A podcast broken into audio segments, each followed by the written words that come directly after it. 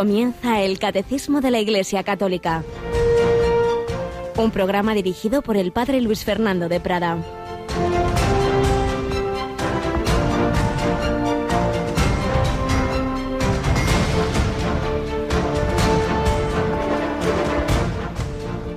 Oye, y ten entendido, hijo mío el más pequeño, que es nada lo que te asusta y aflige.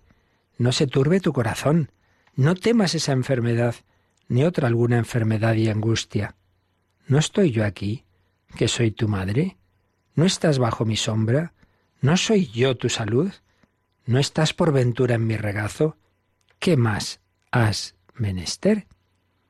Alabados sean Jesús, María y José, muy buenos días y feliz fiesta de la Guadalupana, especialmente a nuestros hermanos hispanoamericanos, particularmente mexicanos, que celebran hoy, que hace muchos años, allá por 1530, la Virgen María se apareció a aquel indígena que ya se había convertido, era un fervoroso cristiano y que en una madrugada, pues como hoy, se le manifiesta a la Virgen María, le da ese encargo para el obispo español de construir allí una iglesia, este no le cree, en fin, diversas apariciones hasta ese gran milagro que luego cuando se dice, bueno, bueno, ¿dónde están las pruebas de la fe católica? Pues anda, que no hay milagros y algunos permanentes, como es este, como es la tilma de aquel indio que científicamente es absolutamente inexplicable que se conserve ese tejido, cómo se formó esa imagen de la Virgen, cómo en el iris, en aquel siglo XVI, están representados en el iris de la Virgen en, unas proporciones infinitesimales que solo se han podido descubrir estudiándolo con métodos científicos a finales del siglo XX, la imagen del obispo, de un indígena, del propio Juan Diego, todo eso está así, por casualidad. Lo debió pintar alguien, ¿verdad? Eh, es que si no se quiere creer, no se cree. Pero bueno, eso es lo de menos. Lo importante es ese mensaje de amor, de misericordia, esa ternura de esas palabras de la Virgen María. Hemos leído las que le dice a Juan Diego en la cuarta aparición, cuando éste está angustiado, su tío está muy enfermo, parece que se va a morir, pero le dice la Virgen María, pero no estoy yo aquí, que soy tu madre, no estás por ventura en mi regazo. Unas palabras que el Papa Francisco ha recordado con frecuencia y que debemos recordarnos a nosotros mismos cuando estamos así, agobiados, cuando nos parece que, que se le ha ido al Señor de las manos el mundo, la vida. Y precisamente el Evangelio de hoy dice algo parecido. Jesús, venid a mí, los que estáis cansados y agobiados, y yo os aliviaré. El Señor no viene a fastidiarnos la vida, viene a darnos la auténtica paz. Tomad mi yugo sobre vosotros. Pero, ah, entonces me pone un yugo. Entonces, ¿en qué quedamos? Aprended de mí que soy manso y humilde de corazón y encontraréis descanso para vuestras almas, porque mi yugo es llevadero y mi carga ligera. hay dos maneras de ayudar a una persona con una carga, una quitársela y otra poner el hombro y ayudarle. El Señor suele hacer lo segundo. A veces nos quita esa carga, esa cruz, ese problema, pero más habitualmente nos da la fuerza del amor. Se pone con nosotros a llevar la cruz porque sabe que nos viene bien, que maduramos, que crecemos en el amor y que las cosas, si se hacen a regañadientes, se hacen muy pesadas, pero si se hacen con amor y por amor, entonces es un yugo suave y ligero. Pues es lo que pasa en la vida de familia, cuántas tareas incómodas, pesadas, que si la comida, que si limpiar, si se hace porque hay que hacerlo, pues está uno ahí, pues eso, realmente amargado, pero si se hace por amor, pues entonces ya todo cambia. Pues el Señor nos da su corazón, nos quiere dar su corazón para que hagamos las cosas con amor y por amor, como la Virgen María en Nazaret, como San José, como Jesús. Aprended de mí, que soy manso y humilde de corazón. Aquí tenemos a Mónica Martínez. Buenos días, Mónica. Muy buenos días, padre. Y como bien me decías antes de entrar en antena, un mexicano podrá ser ateo, pero siempre es guadalupano, ¿verdad? Exacto, es uno de sus lemas. Y bueno, pues a Jesús por María, tarde o temprano lo Antes o después la Virgen lleva, nos lleva, quiere llevar a todos al Señor, una nación que ha sido profundamente católica y como tantas otras con los virus de nuestro mundo de hoy, de la droga sobre todo, la violencia que engendra, pues hoy ha perdido mucho de esas raíces, pero ahí están, ahí están no nos olvidamos de que fue el primer viaje internacional de San Juan Pablo II, que realmente en México salió a la calle, y uno de los últimos al canonizar precisamente, precisamente a este indiecito, a Juan Diego, que se quedó ya viudo, como, como sacristán de esa, de esa gran basílica de Santa María de Guadalupe, a la que, por la que han pasado millones y millones y millones de personas. La verdad es que yo a ver si un día me invitan a dar ejercicios espirituales a México y puedo visitarla también, porque tenía esa ilusión con Sexto Cova y pude ir con Radio María en una peregrinación hace ya bastantes años. Vamos a ver si podemos ir a México. Tú tampoco has estado, Mónica. Ya sabe, padre, que yo lo del avión todavía lo llevo un poco mal. Es verdad. Bueno, a mí no me importa nada, así que a ver, a ver cuándo surge Seguro, seguro que ya llega la invitación. Bueno, pues a la guadalupana le pedimos por todas esas queridísimas naciones hermanas. Radio María, como sabéis, tiene muchos vínculos porque, bueno, de las primeras naciones fuera de Italia donde empieza Radio María están allí, están allí. Me parece que la primera es Perú y nos han ayudado al principio cuando empezó Radio María en España y así como ahora compartimos nosotros con ellos, pues hay una gran fraternidad. Puede que el encuentro eh, eh, continental de Radio Marías Americanas. Vayamos también, representantes de España, ahora en el próximo mes de febrero. Pues a la Virgen le pedimos que nos ayude a todos a seguir viviendo el Adviento. Fijaos que se aparece en esta época. Otro de los muchísimos aspectos asombrosos de esa tilma es que en el manto de la Virgen aparecen montonazo en toda esa representación de estrellas que exactamente son las que se veían en el cielo, en, en aquel momento, en aquel lugar y en, aquel, en aquella época, en aquel día en, en México. Y, y está la Virgen embarazada. Soy la madre del verdadero Dios por quien se vive pues le pedimos que nos ayude a vivir bien este tiempo de Adviento y por otro lado seguimos recordando pues esas personas que, que, en otras latitudes, en este caso en Europa y bajo el terrible comunismo soviético, pues fueron fieles, sufrieron tantísimo, dieron la vida por el Señor. Seguimos eh, recordando el, el testimonio de, este sacerdote que nació en lo que entonces era Polonia, pero luego acabó de obispo en lo que se había convertido en Bielorrusia.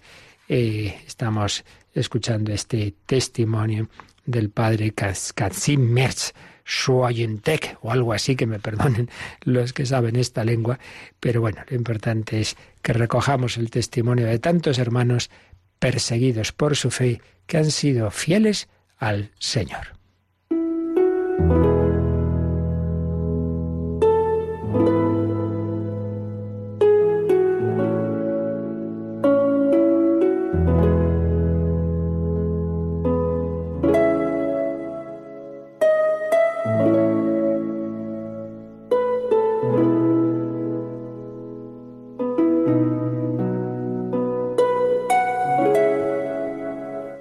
Testimonio del padre Suoyentec. Nos habíamos quedado en que después de muchos años en, en prisión, en campos de concentración, trabajos forzados, muchos sufrimientos, desprecio de su dignidad, asombrosamente al final le dieron permiso para, muy controlado por supuesto, eh, estar de, sacerdote, de párroco de Pinsk.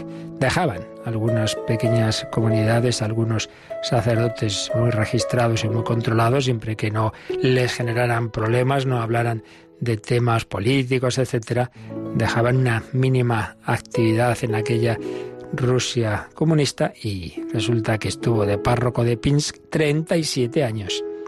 Y le decía así el padre Soyentek a su entrevistador, quien recoge estos testimonios, don Didier Rans, en su obra La Gran Prueba, le decía así, 37 años, desde la muerte de Stalin hasta Gorbachev y la caída de la Unión Soviética. Comenta Didier Rans que el padre, ya su cardenal cuando le entrevistó, tiene poco que decir sobre esas décadas de tristeza y frialdad para los católicos de la Unión Soviética, durante las cuales la fe sirvió de apoyo a la esperanza.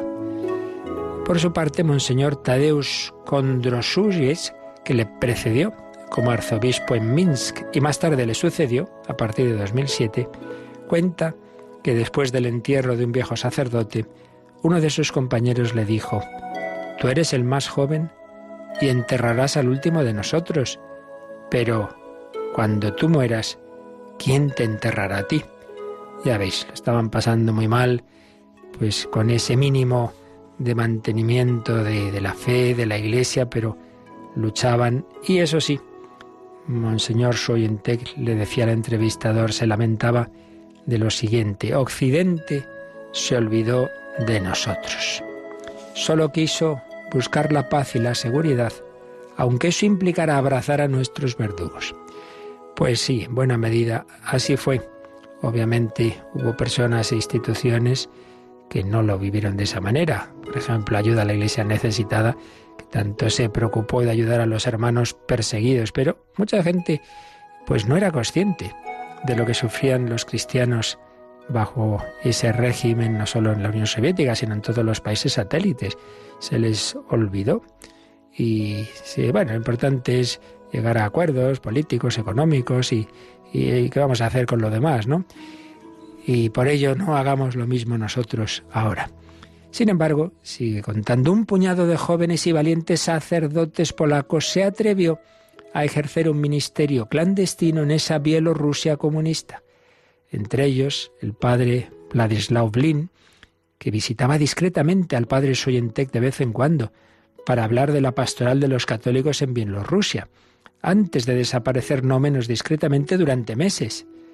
Era descendiente de un soldado bandeano de Napoleón, es decir, de la zona de la Vendée o la la Vendée, un departamento mártir también, que fue masacrado por las tropas revolucionarias tras la Revolución Francesa, una zona muy católica. Pues bien, un descendiente de una familia de allí que mm, fue dado por muerto y socorrido por una campesina bielorrusa que se casaría con él poco después, pues son los antecesores de este sacerdote, de este sacerdote que nació en 1954 durante el traslado forzoso de su familia y de cientos de polacos al noroeste de Polonia. ¿Cuánto sufrimiento hubo en esa época, esa Segunda Guerra Mundial y después?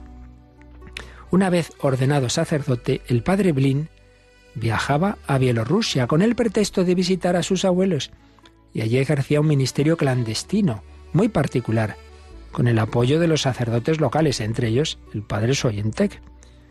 Blin tomaba el tren para visitar pueblos o ciudades donde conocía algún creyente.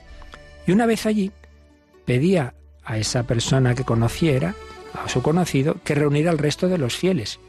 Celebraba para ellos una misa rápida, distribuía la Sagrada Comunión y se marchaba. ¿Pero dónde dormir? Para él, y sobre todo para aquellos que le recibían, era muy peligroso alojarlo en casas privadas donde corría el riesgo de ser denunciado. Así que todas las tardes se refugiaba en una estación de tren. Allí descansaba unas horas antes de tomar un tren nocturno a otra ciudad. Aunque las distancias no son muy largas, los trenes soviéticos son muy lentos y el padre Blin tiene la costumbre de dormir solo cuatro horas. Cuando a la mañana siguiente llegaba a otra ciudad, el sacerdote volvía a contactar con otro creyente Así, al cabo de los años, el padre Blin consiguió crear una densa red de fieles en toda Bielorrusia. Cuando los grupos eran ya más numerosos, el sacerdote empezó a celebrar las Eucaristías, bautizos y matrimonios en los bosques.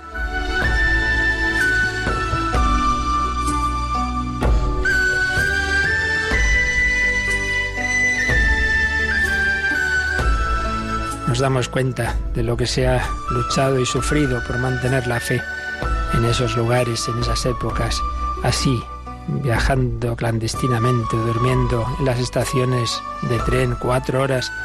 Sacerdotes como el padre Evelyn hacían todo lo posible por ayudar a esos católicos que estaban en esa situación tan difícil. Hagámoslo ahora nosotros, con otros que también están sufriendo, porque cada vez es más arriesgado el ser cristiano en muchos sitios. Y evidentemente también, también puede pasarnos mañana a cualquiera de nosotros este tipo de situaciones. Pues recemos y colaboremos en todo lo que sea ayudar a nuestros hermanos perseguidos por su fe.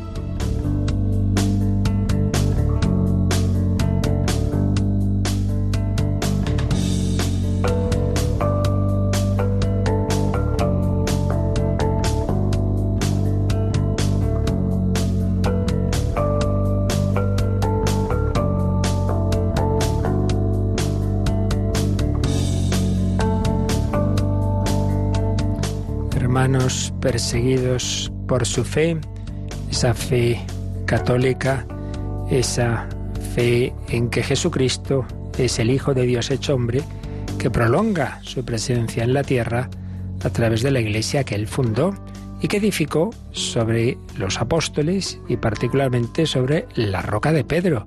Tú eres Pedro, sobre esta roca edificaré mi iglesia y las puertas del abismo no podrán contra ella. Iglesia siempre perseguida, pero iglesia que el Señor siempre mantiene. Y estamos viendo cómo el catecismo nos explica los rasgos fundamentales de esa iglesia, cómo está compuesta por muchos fieles, todos de igual dignidad, pero de una manera jerarquizada en, en, distintos grupos según la vocación que el Señor da a cada uno. Tres grandes estados de vida dentro de la Iglesia, el sacerdotal, eh, con el cual el Señor organiza, digamos, la jerarquía de la Iglesia, la plenitud del sacerdocio es el episcopado, los obispos sucesores de los apóstoles y el obispo sucesor de Pedro, que llamamos el Papa, pues a la cabeza, puesto que el Señor dio a Pedro también unas, unas autoridad, una autoridad y unos eh, poderes especiales, como ahora eh, recordaremos. Luego, pues la vida consagrada, aquellos llamados a hacer presente el estilo de vida de Jesús en castidad, pobreza y obediencia, y luego la vida laical, la vida laical de la mayor parte de los miembros de la Iglesia en, el, en, el, en las categorías fundamentales de la vida seglar, que son la familia, normalmente la mayor parte a través del matrimonio, otros sin esa vocación matrimonial, pero también en medio del mundo, la familia, el trabajo, eh, las, las diversas tareas en las que hay que hacer presente el reino de Dios en todas las circunstancias de la vida. Porque el Señor no solo quiere monjes, monjas y sacerdotes, sino profesionales que hagan que este mundo se oriente hacia Dios en todos los campos, frente al laicismo que pretende quitar a Dios de la vida ordinaria, hay que hacerle presente en la vida ordinaria. Y el Señor te llama a ti a hacerle presente hoy, en donde tú estás, donde tú trabajas, entre tus amistades, etc. Pues bien, vamos a seguir viendo esta jerarquía de la Iglesia. Estamos en el apartado que se titula El Colegio Episcopal y su cabeza, el Papa. Vimos en el número 880 que el germen de esto, como de todo, esto no son inventos de la Iglesia, está en Jesucristo cuando instituyó a los doce, formó con ellos una especie de colegio o grupo estable, convivían con Jesús, los doce se les llama así en los Evangelios, y al frente de ellos puso a Pedro.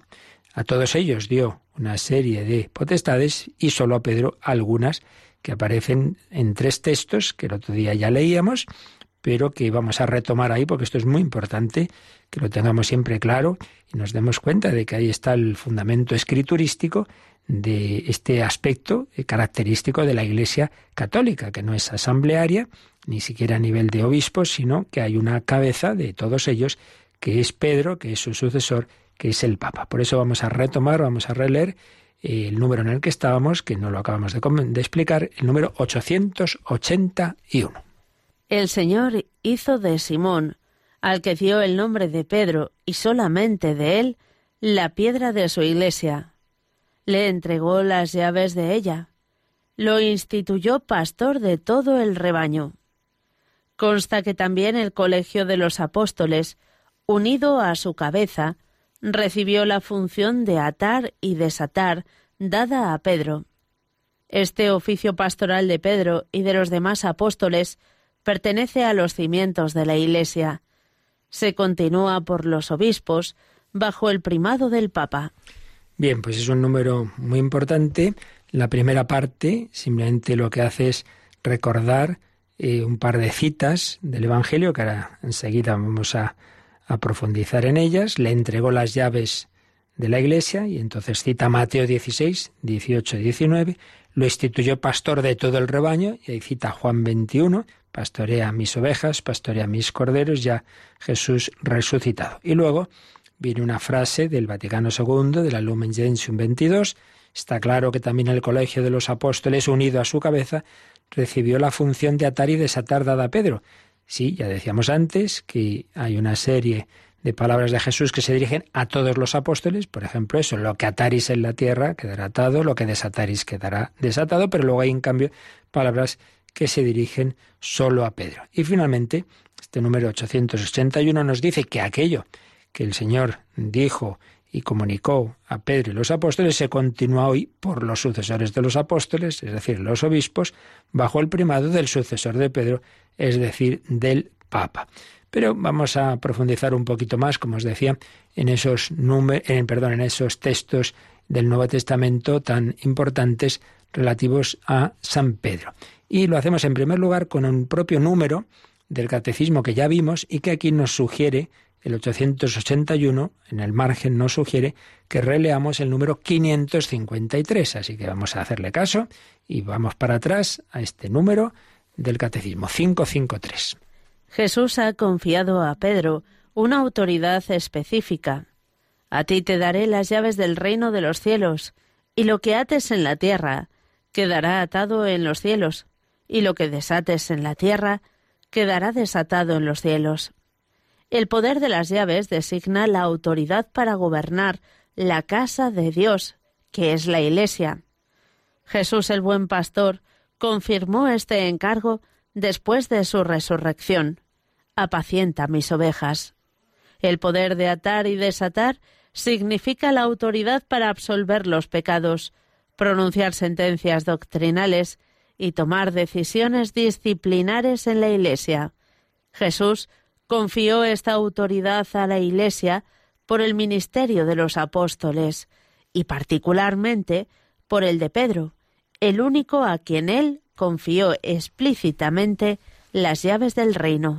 Pues un número todavía sí cabe más importante porque aquí eh, menciona esos textos o los desarrolla un poquito más tan importantes y claves para que entendamos cosas que luego hay gente que dice, oiga, pero bueno, esto de las indulgencias, a ver, a ver, ¿dónde está eso en el Evangelio? Oiga, el Señor no, no, no, no dijo todo en aquel momento, pero da a su iglesia esa promesa del Espíritu Santo y ese decir, lo que ataréis en la tierra quedará atado en el cielo. Es decir, lo que una, la autoridad de la iglesia en nombre del Señor hace aquí, realmente el cielo, es decir, Dios mismo lo, lo inspira y lo refrenda. No es una cosa meramente humana. Eso se lo dice el Señor en general a los apóstoles, Mateo 18, 18, por eso dice al final el 553 que Jesús confió esta autoridad a la Iglesia por el ministerio de los apóstoles. Ahí se les dice a todos, en Mateo 18, 18, pero particularmente a Pedro. Y ahí eso se le dice en Mateo 16, 19. A ti te daré las llaves del reino de los cielos y lo que ates en la tierra quedará atado en los cielos, y lo que desates en la tierra quedará desatado en los cielos. Y aquí el propio número 553 explica algo que ahora desarrollaremos con la ayuda de un teólogo. Eh, explica qué significa esto de atar y desatar. Obviamente, claro, para entender frases de otra cultura, de otra lengua, pues claro, hay que conocer esa cultura. Y en ese mundo semítico y en ese mundo en que Jesús está hablando a sus apóstoles, hay que saber que atar y desatar entre los rabinos y entre todos los que explicaban lo, que, lo que era la ley de Dios, ¿qué significaba? Por un lado, autoridad para absolver los pecados, atar, desatar, se admite o no se admite a este en la comunidad de Israel, en la comunidad de la Iglesia. Absolver los pecados. Pero también pronunciar sentencias doctrinales. Esto es, es, bueno, es malo, esto es correcto, esto es, esto es herejía, esto es... También tenía ese significado de dar una palabra, de decir, no, no, la interpretación correcta de esta palabra de Dios es esta. Pues el Señor le está diciendo a Pedro que tú puedes, por un lado, absolver los pecados, levantar una excomunión o, o imponerla. Le está diciendo, puedes decir sí, esta es la interpretación correcta de la palabra de Dios o esta es incorrecta y tomar decisiones disciplinares. El, el, gobierno, a través de esas decisiones, evidentemente siempre hablamos en el orden espiritual, no estamos hablando de un Estado que puede hacer cosas propias del orden civil.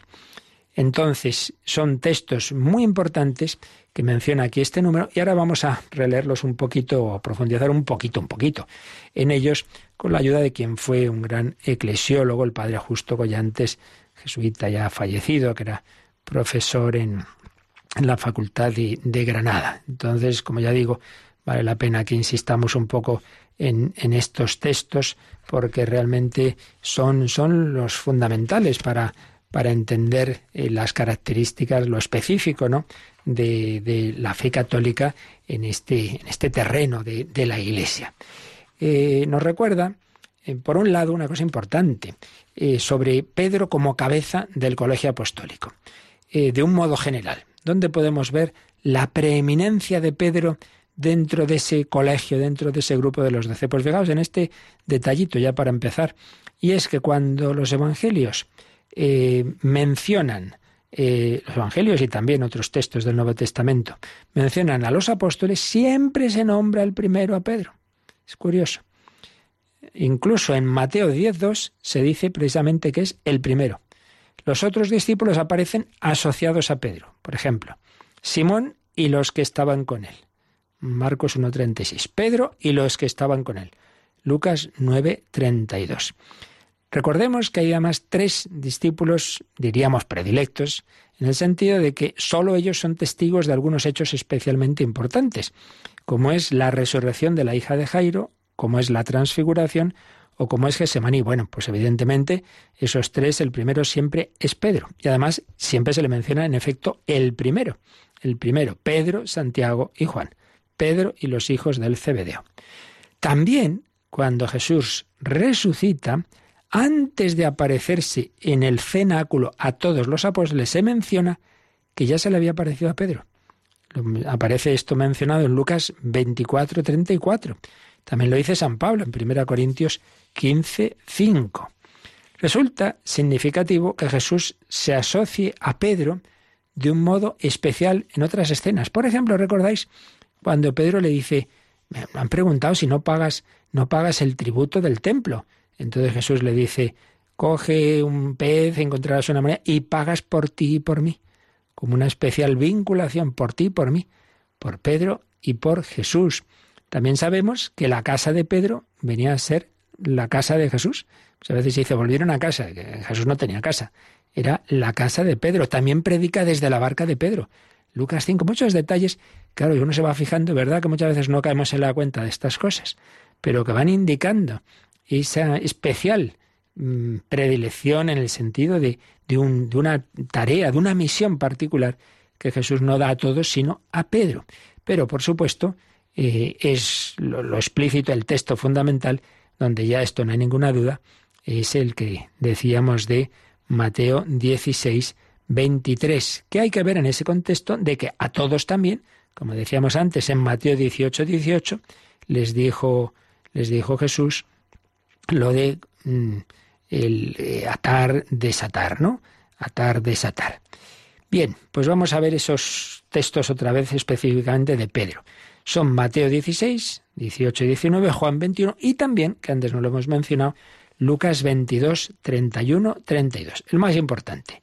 Simón, yo te digo que tú eres piedra, roca, sobre esta piedra edificaré mi iglesia y las puertas, la potencia del infierno, del Seol, no prevalecerán contra ella.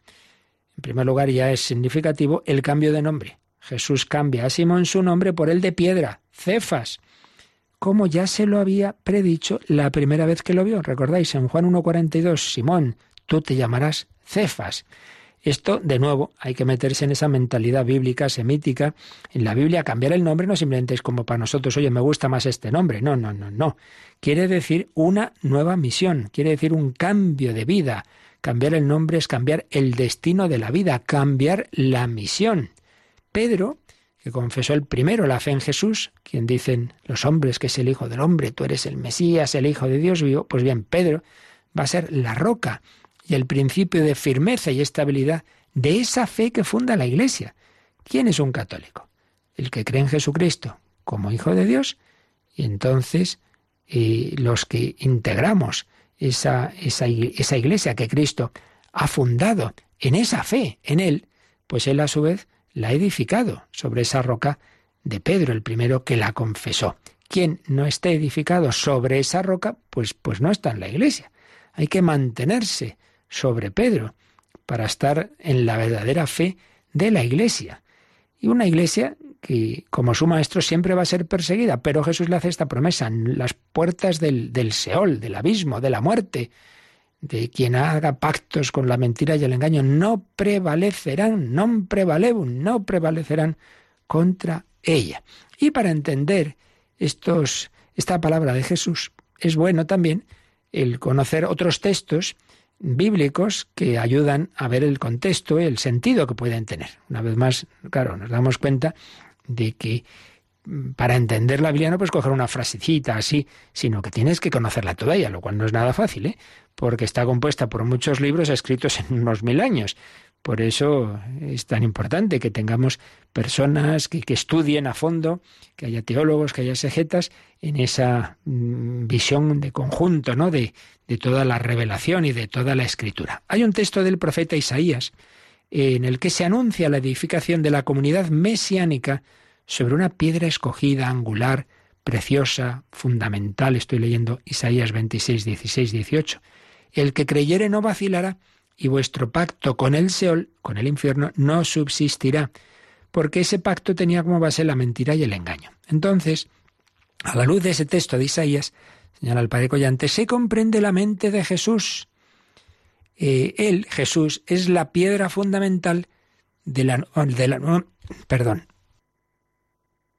de la nueva construcción de la iglesia que la sinagoga rechazó. Y como sabio arquitecto va a edificar esa iglesia sobre la firme roca de Pedro, cuya fe no vacilará, porque está cimentada sobre la verdad y no sobre la deleznable consistencia del Seol, que es la muerte, la mentira y el engaño. Y hay otro texto, que es un, este no es de la Biblia, sino es un escrito rabínico, que dice lo siguiente.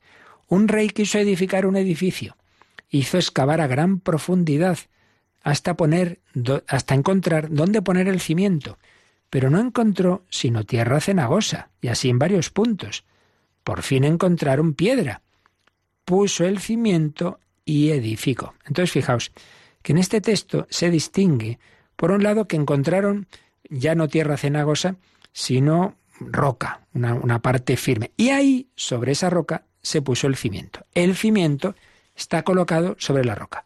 Entonces podemos ver aquí una indicación de que los apóstoles serán los cimientos. Pablo así los llama cimientos de la iglesia. Pero esos cimientos están sobre una roca, que es Pedro.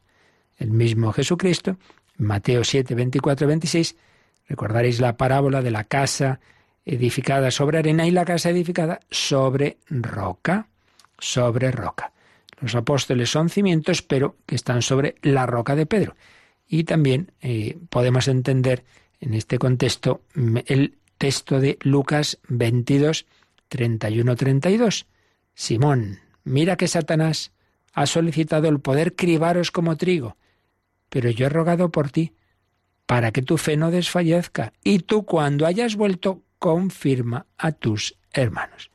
Pedro confirma a sus propios hermanos apóstoles. El sucesor de Pedro confirma la fe también de sus hermanos en el episcopado. Parece como que Jesús está viendo el poder del Seol amenazando la fe de los apóstoles. Pero la oración de Jesús hará tan firme la fe de Pedro que confirme la fe de los mismos apóstoles. Porque Pedro es esa roca de la iglesia, y los apóstoles son cimientos edificados sobre ella. Y entonces, pues en la unión de los obispos con el sucesor de Pedro está esa firmeza que no va a poder destruir el poder del Seol. Y te daré las llaves del reino de los cielos. Mateo 16, 19. Dar las llaves. De nuevo, hay que saber qué significaba esta expresión, la investidura del jefe del palacio, el que administraba la corte en nombre del rey. Es como el poder del virrey, del jefe del palacio. Y de nuevo hay textos del Antiguo Testamento que ayudan a entender esto. Por ejemplo, Isaías 22, 22, 20, 22. Pondré sobre su hombro la llave de la casa de David. O el visir de Egipto, como lo fue José. Génesis 41, 40. Es el poder del Mesías que tiene las llaves de David, que abre y nadie puede cerrar, que cierra y nadie puede abrir, dice el Apocalipsis 3.7. Con esto está diciéndose que Cristo deja a Pedro por vicario suyo en la iglesia. Fijaos esto es muy bonito. Cuando decimos el Papa es el vicario de Cristo, en realidad ese título se aplicaba en general a los obispos. Bueno, en cierto modo, pues también el sacerdote es vicario de Cristo. Yo te absuelvo en el nombre de. pero por excelencia, por antonomasia, desde el siglo III se eh, aplicó especialmente este título de vicario de Cristo al sucesor de Pedro. Bien, a través de, de sus apóstoles, a través del sucesor de Pedro, es Jesucristo, es Jesús el buen pastor que nos guía a todos. Somos ovejas que el Señor no deja abandonadas. Vamos a agradecerle que nos guía, que, que no se olvida de nosotros, que cuida de nuestra fe, que no estamos individualistamente ahí, cada uno salvando su fe como puede en relación con el Señor, sino en medio de esta iglesia con sus debilidades de, sus miembros, que todos somos humanos, pero con esa asistencia que Jesús ha prometido eh, en el Espíritu Santo. Vamos a dar gracias al buen pastor con, con esta canción.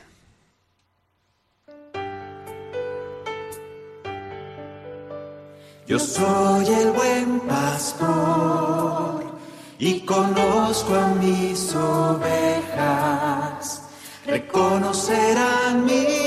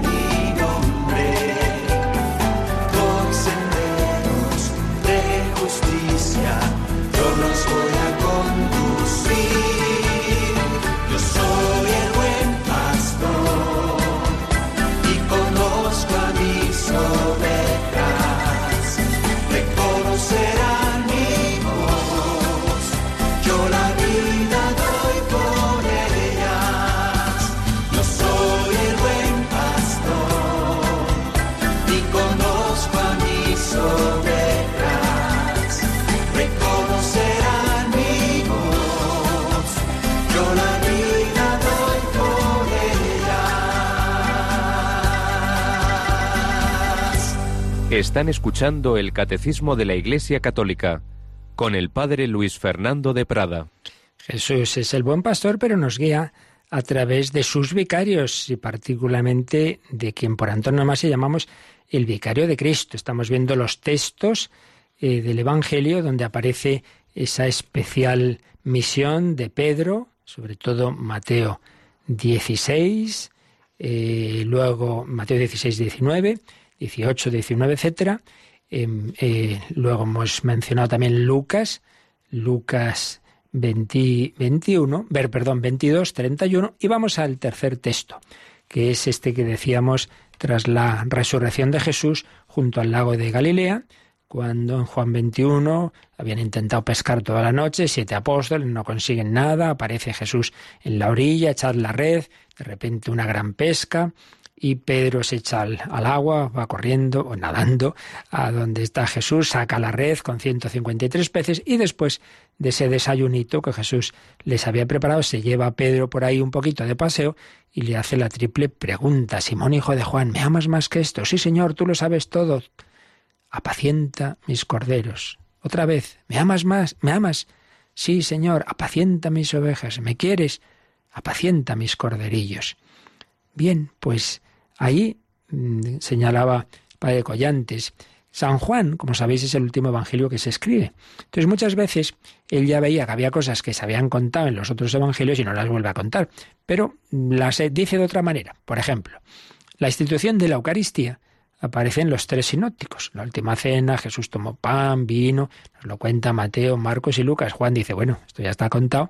Entonces él no cuenta la institución de la Eucaristía, pero cuenta otras cosas muy relativas. Por ejemplo, todo el capítulo 6 de San Juan, después de la multiplicación de los panes, todo ese discurso sobre el pan de vida, el que come mi carne, bebe mi sangre. Entonces habla de la Eucaristía, pero no volviendo a decir lo mismo que los apóstoles, que los evangelistas, perdón, sinópticos, sino de otra manera. Eh, cuenta la última cena, sí, pero por ejemplo nos cuenta el lavatorio de los pies, pero no nos habla de ese momento de la institución de la Eucaristía, de la que ya ha hablado en el capítulo 6, como digo, de su Evangelio. Bueno, pues algo así.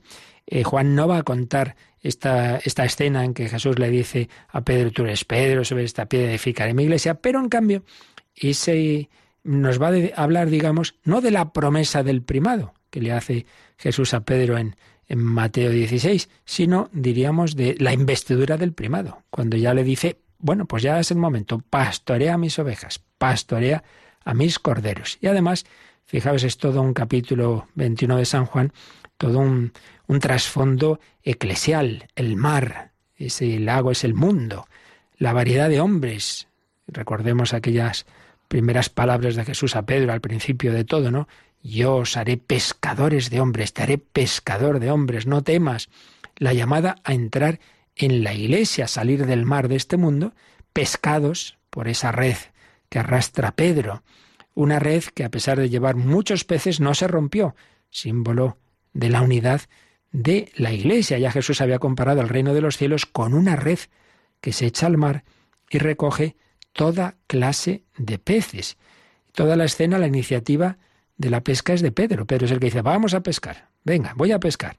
Y es el que se lanza al mar a acercarse a Jesús, es el que saca la red, es el que tiene ese diálogo con Jesús, que requiere de Pedro una triple confesión de amor y le entrega la totalidad de su rebaño. Apacienta mis corderos, mis, eso sí, las ovejas son, somos de Cristo, pero Jesús le dice a Pedro, oye, cuídamelas, apacentar, que es sinónimo de regir, dirigir, alimentar. Y aquí hay un tema bíblico precioso, que es todo el tema de Dios como pastor de su pueblo.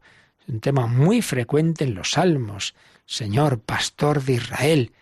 Israel se dirigía a Yahvé, el pastor, pero también se llamaba pastores en el mundo oriental a los reyes, que se suponía que se suponía mal supuesto casi siempre que debían dirigir a sus pueblos por el buen camino. Y entonces Dios promete un buen pastor, que va a ser el Mesías, que iba a gobernar bien a Israel. Una promesa que, está en diversos profetas, en Miqueas, Isaías, Jeremías, Zacarías. Bueno, pues esa promesa se cumple en Jesús. Yo soy el buen pastor.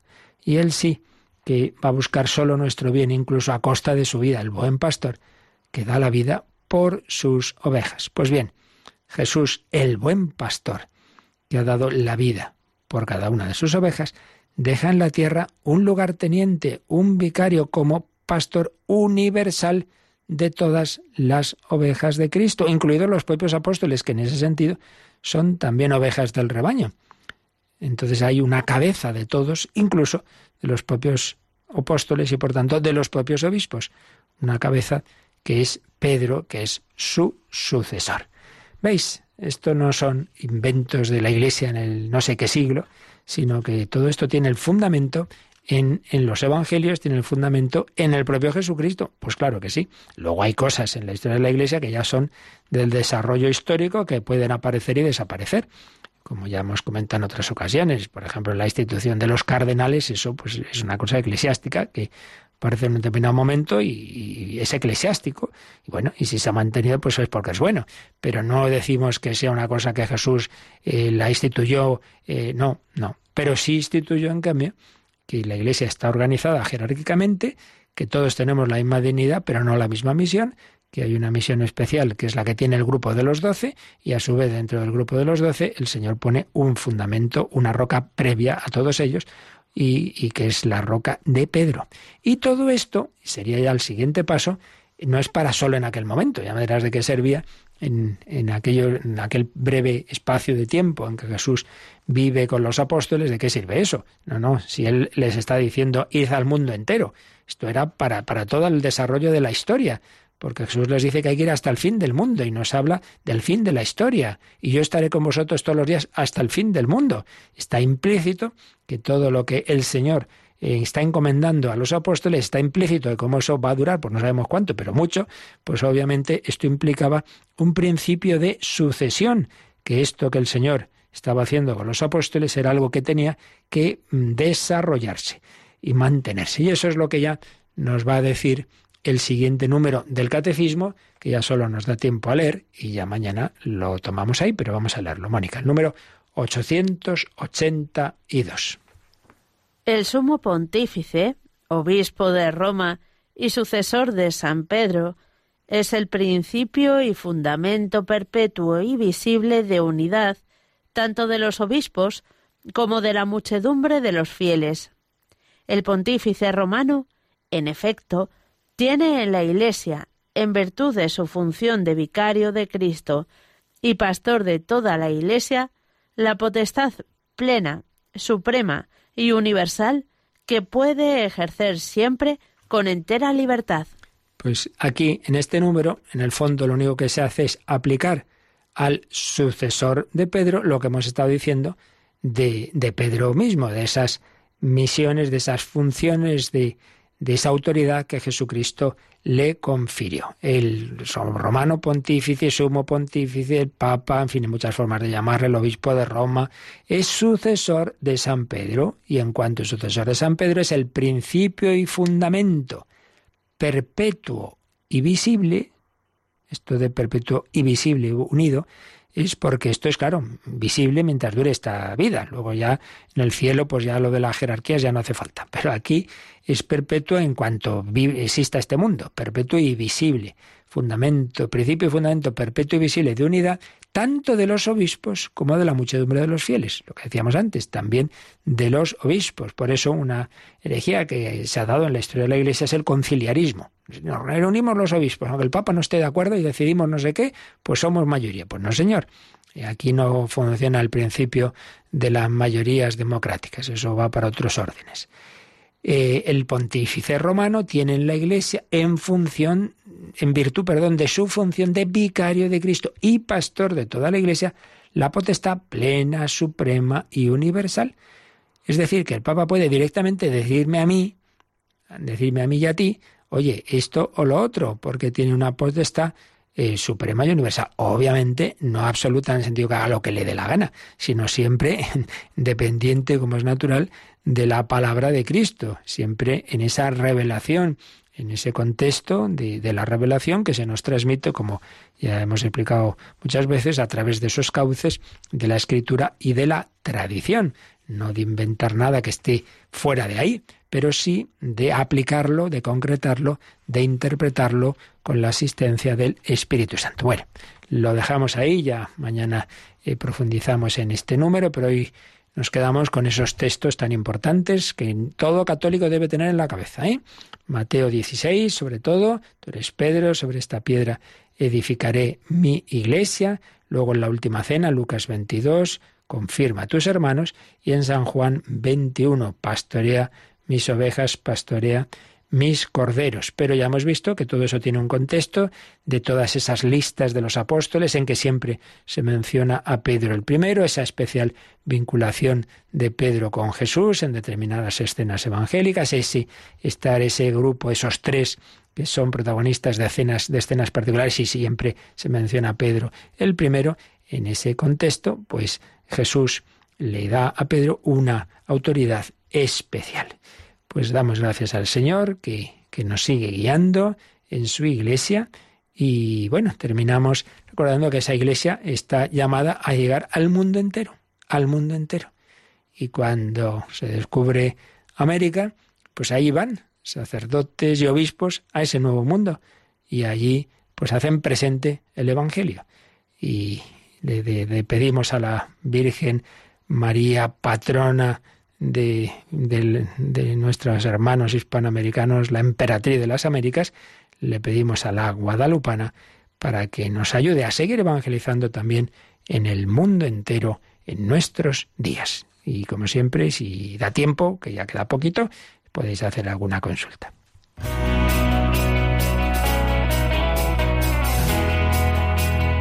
Participa en el programa con tus preguntas y dudas. Llama al 91005 9419. 91005 9419. También puedes escribir un mail a catecismo arroba radiomaria.es. Catecismo arroba radiomaria.es.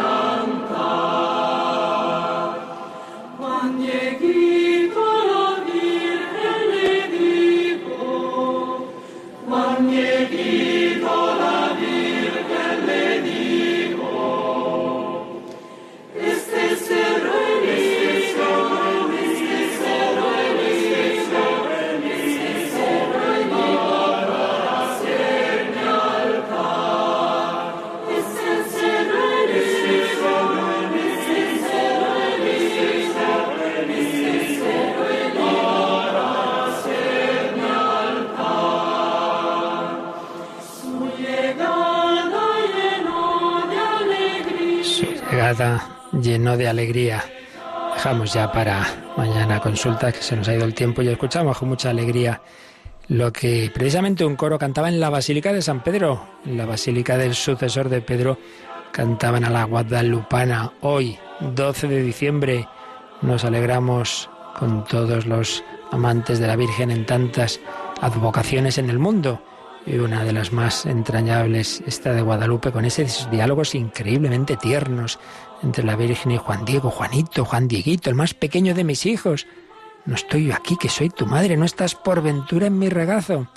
Pues os pedimos también, os recordamos que hemos comenzado la campaña de Adviento Navidad, que para que Radio María pueda seguir adelante en España, en América, en el mundo entero, necesitamos la ayuda de todos. La Virgen le pidió su ayuda a Juan Diego, lo hizo, cumplió su misión.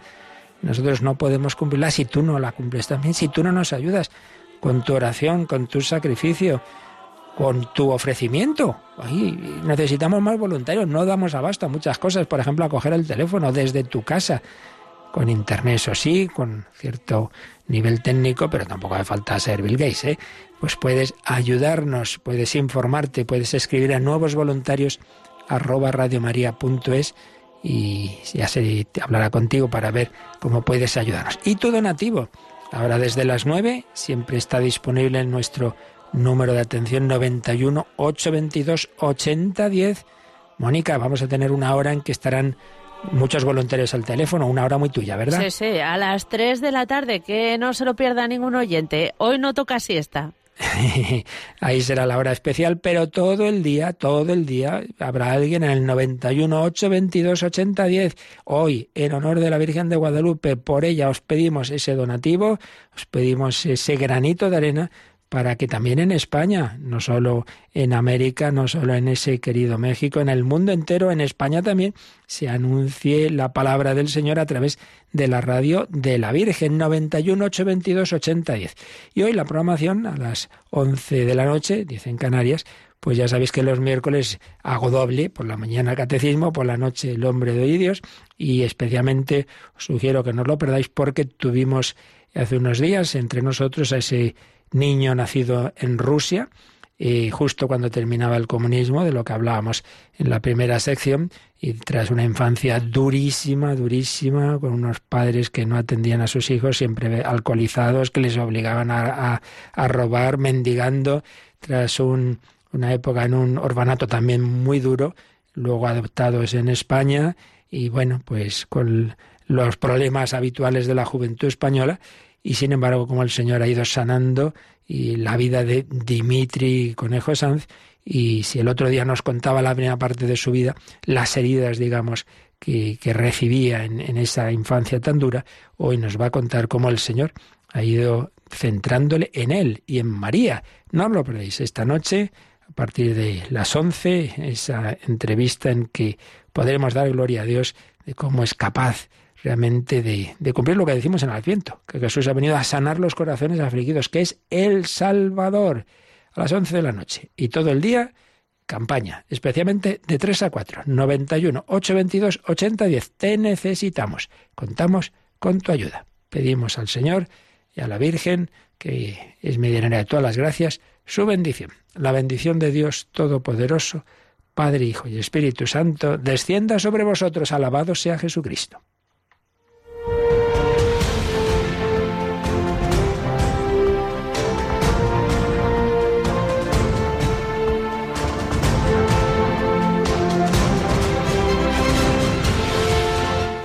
Han escuchado en Radio María el Catecismo de la Iglesia Católica. Un programa dirigido por el Padre Luis Fernando de Prada.